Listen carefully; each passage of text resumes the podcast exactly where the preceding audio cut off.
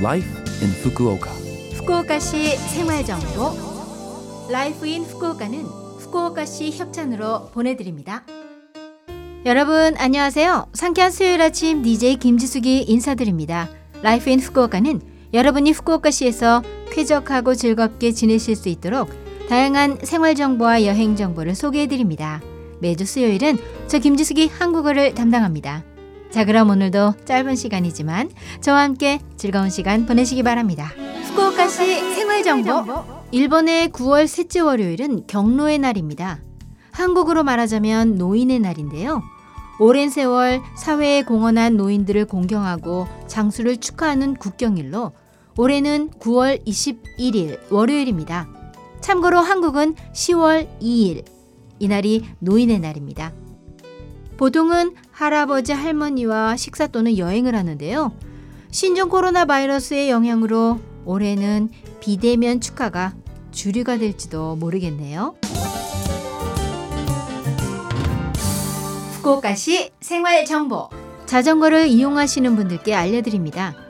후쿠오카시는 조례를 개정하여 2020년 10월 1일부터 후쿠오카 시내에서 자전거를 타는 사람은 자전거 보험 가입이 의무화되었습니다. 근무처나 학교, 쇼핑할 때 자전거를 타는 분, 업무차 종업원이 자전거를 이용하는 회사, 자전거 대여 회사는 반드시 가입하세요.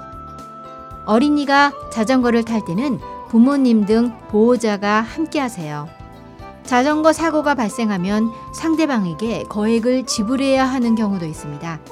하지만 자전거 보험에 가입해두면 예를 들어 내가 탄 자전거로 상대방이 다친 경우 치료비 등을 대신 지불합니다. 자전거 이용자는 만약의 사고에 대비해 자전거 보험에 가입하세요. 물론 교통규칙도 반드시 준수하세요. 여러분은 후쿠오카에 대해 얼마나 알고 계세요? 후쿠오카와 하카타의 차이, 마리카타가 뭘까?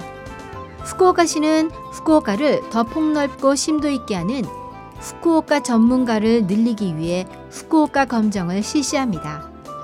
후쿠오카 검정에 합격하면 미술관이나 박물관 등 관광시설 할인이나 경품 증정에 특전이 있습니다.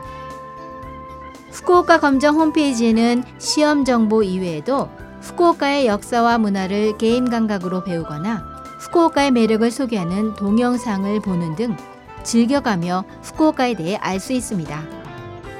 아직 여러분이 모르는 후쿠오카의 매력이 많습니다. 홈페이지를 보면서 후쿠오카 전문가가 되세요. 홈페이지 주소는 후쿠오카 켄테이.com f u k u o k a k e n t e i.com입니다. 참고로 마리카타라는 말은 하카타라면의 면발을 삶는 방법의 하나입니다. 야와 카타, 마리카타, 하리가네 등 취향에 맞춰 면 삶기 정도를 주문하는 말이 있는데요. 마리카타는 일반적으로 덜 삶아서 면이 딱딱하죠. 알고 계셨나요? 후쿠오카시 생활정보 이번 주 Life in Fukuoka 한국어 어떠셨어요? Life in Fukuoka는 팟캐스트로 언제든지 들으실 수 있습니다. 그리고 블로그를 통해 방송 내용을 확인할 수도 있으니 Love FM 공식 홈페이지에 Life in Fukuoka 페이지도 놀러 오세요.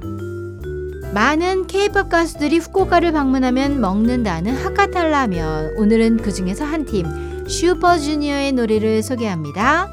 데빌. 자 그럼 청취자 여러분들 즐거운 하루 되시고요. 저 김지숙은 다음 주 수요일 아침에 뵐게요. 안녕.